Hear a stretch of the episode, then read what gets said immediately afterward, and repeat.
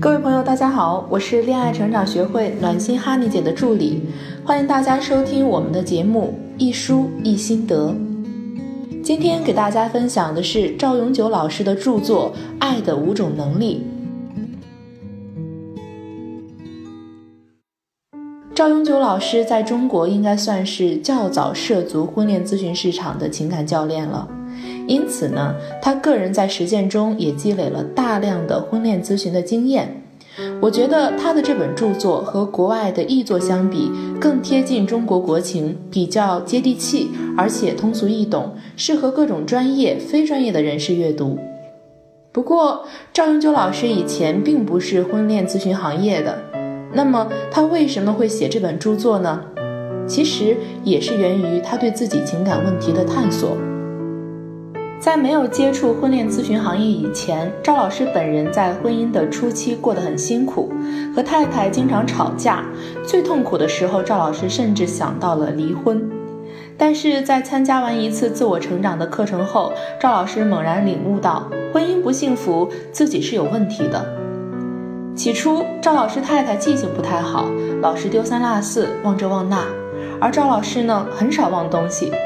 所以啊，他以前总是为此指责和批评太太，但是他发现他的指责和批评，除了让太太心情更不好、脾气更糟糕以外，并没有从根本上改变太太健忘的毛病。在参加完自我成长课程以后，赵老师做了自省，他开始观察和太太之间的互动模式，并尝试换种方式和太太相处。比方说，还是太太忘东西这件事儿，他开始不再指责和批评，而是装作不知道，不说话，也不表态。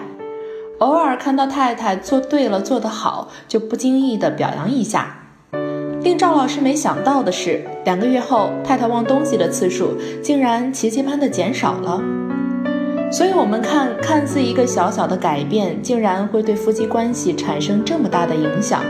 赵老师开始对其中的缘由产生了浓厚的兴趣，他认为这其中一定有规律可以遵循。那么，怎么做才能在爱情的道路上少走弯路？怎样做才能提升爱的能力，享受亲密关系带来的幸福呢？赵永久老师经过多年的学习、研究和实践，找到了通往幸福爱情宝藏的钥匙，并把它总结为爱的五种能力。也就是这本书的标题，这五种能力分别是情绪管理、抒情、共情、允许和影响。虽然赵老师把爱的能力分为五种，但他同时也表示，这五种能力不是孤立存在的，而是彼此相互影响。一种能力不好，其他能力就可能会受到影响。比方说，一个人做不好情绪管理，经常发脾气或压抑情绪，就做不到抒情、共情。一个人不会抒情，就不能把对方影响到越来越完整的状态上去，因为影响有时是需要抒情来达成的。一个人如果不能够允许，就做不到共情，因为共情的前提是接纳真实的对方，允许对方以他本来的样子存在。不允许的人常常会想改变对方，也就做不到积极的影响对方。所以，根据赵老师的观点，这五种能力一定要平衡发展，爱的能力才能获得提升。而且，只要具备了这五种能力，无论跟谁生活，都会容易幸福。我们以抒情能力为例，来看一下怎么做才能够让爱人更懂你。人有情绪，发飙伤害对方，隐忍伤害自己，也可能会伤害感情关系。那么，到底如何才是好的呢？这就要使用我们说的抒情了，用正确的方式告诉对方，当他对你做一些事儿时，你的感受，既释放了你的情绪，也能让对方很好的接受。前几天，我们恋爱成长学员的一个咨询师分享过一个学员的案例，学员娟子和她老公一直吵吵闹闹的感情不好，娟子在做饭，让老公帮忙拉开油瓶的拉环，娟子说小心点儿，别把拉环拉断了。若是老公真的不慎拉断了拉环，那绝对逃不过他的一番奚落。你看看你这么大的人了，有什么用啊？连拉个拉环都拉不好。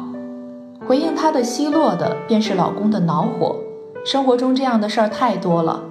老公发烧，娟子明明心疼，可嘴上却喋喋不休。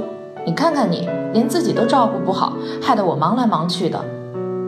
看他应酬晚归，明明担心，他只是冷冰冰的道一句：“喝喝喝，喝死算了。”这么晚了还知道回来。看老公忙碌着端出一桌饭菜，娟子明明感动，可嘴里抱怨：青菜没洗干净，肉炒老了，汤咸了。娟子明明非常爱老公。买菜都先买老公爱吃的，给老公买衣服也是好不心疼。老公提过的事情也都是分外的关注，而他回馈他的便是不满与恼火了。日复一日，老公从他那里感受到的几乎都是他的抱怨和责备，于是他们争吵，他们冷战，他们一天比一天对婚姻失望。其实娟子可以这么说：拉油环的时候可以说。小心点儿，别把手拉伤了。喝多了可以说你为了咱们家在外应酬，喝多了我很担心，我给你煮了醒酒汤。饭做的不好可以说老公你的饭越做越好了，这个肉做老一点，味道还真不一样呢，下次还想吃你做的。生病了可以说虽然是你病了，我恨不得这病生在我身上，希望老公早点好起来，我给你做好吃的。